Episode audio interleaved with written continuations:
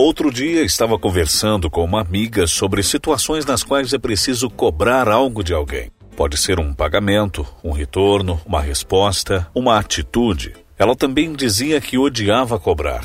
E eu concordei. Como é chato, não é mesmo? É simples para você?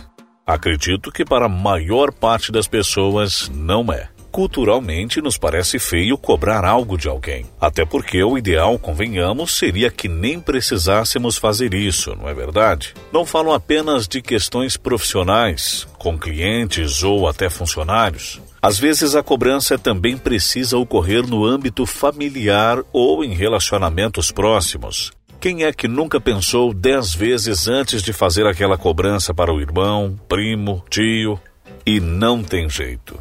Volta e meia cabe a nós a necessidade de cobrar por aquele trabalho realizado e não pago, a parcela do empréstimo que concedemos ao amigo, a resposta de alguém que ficou de retornar se nos encontraria naquele dia ou não. E como tornar essa cobrança menos chata? Como cobrar sem sentir-se mal com isso? Vamos falar desse assunto? Afinal de contas, saber cobrar também é necessário para não perder dinheiro nem tempo nesta vida e, mais ainda, para não ficar sobrecarregado em muitos momentos. Vamos a algumas dicas de alguns especialistas. A primeira delas: não se sinta mal.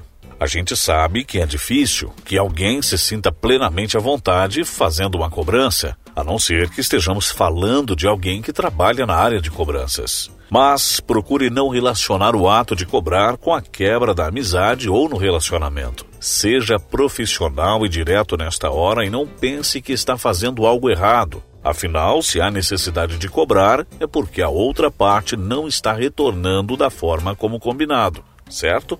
Se o cunhado, por exemplo, ficou de lavar a louça, mas foi passear deixando a tarefa para outra pessoa, não há nada demais em cobrá-lo.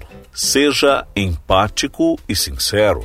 Talvez a outra parte não tenha dado um retorno ainda por alguma razão compreensível, especialmente se estivermos falando de dinheiro. Neste caso, procure entendê-la, mostre empatia, mas também seja sincero, explicando que você também tem razões para estar cobrando. Elogie antes e cobre depois. Se a questão for profissional, como cobrar algo de algum colega de trabalho, por exemplo, comece a conversa elogiando tudo o que está indo bem até agora. Depois, faça a cobrança educadamente, lembrando-o o que ficou de fazer e explicando as razões da questão ser importante. Pense na melhor forma de cobrar. Se possível, converse pessoalmente com a pessoa que lhe deve algo, até porque é a maneira mais simples de se evitar confusões no entendimento. Mas sabemos que em alguns momentos não é possível, portanto, vale considerar outras formas de cobrar, como o e-mail, o WhatsApp, o telefone e até mesmo aplicativos de startups que ajudam no processo de cobrança. Não deixe passar tempo demais. Se o combinado foi receber um retorno, seja de pagamento ou qualquer outra coisa em determinada data, não espere tempo demais para cobrar caso a pessoa dê aquele chá de sumiço. Isso porque, quando você não toca mais no assunto, a questão tende a cair no esquecimento e a pessoa até pode pensar que você se esqueceu ou deixou para lá. Depois fica muito mais difícil retomar. Pense em ser flexível.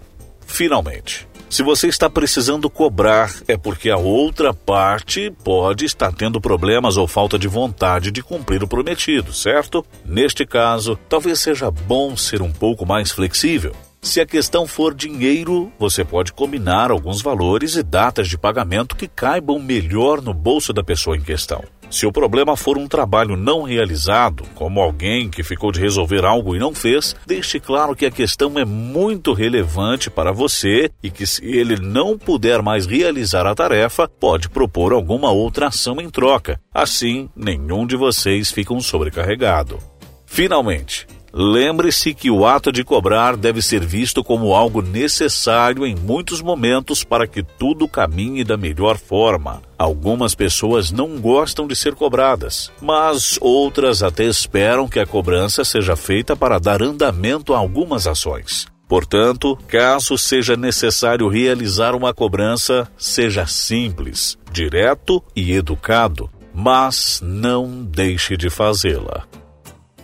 Gostou do assunto de hoje? Assine o podcast, curta a página no Facebook, facebook.com barra Alexandre Oliveira Locutor. Um forte abraço para você e até o próximo assunto.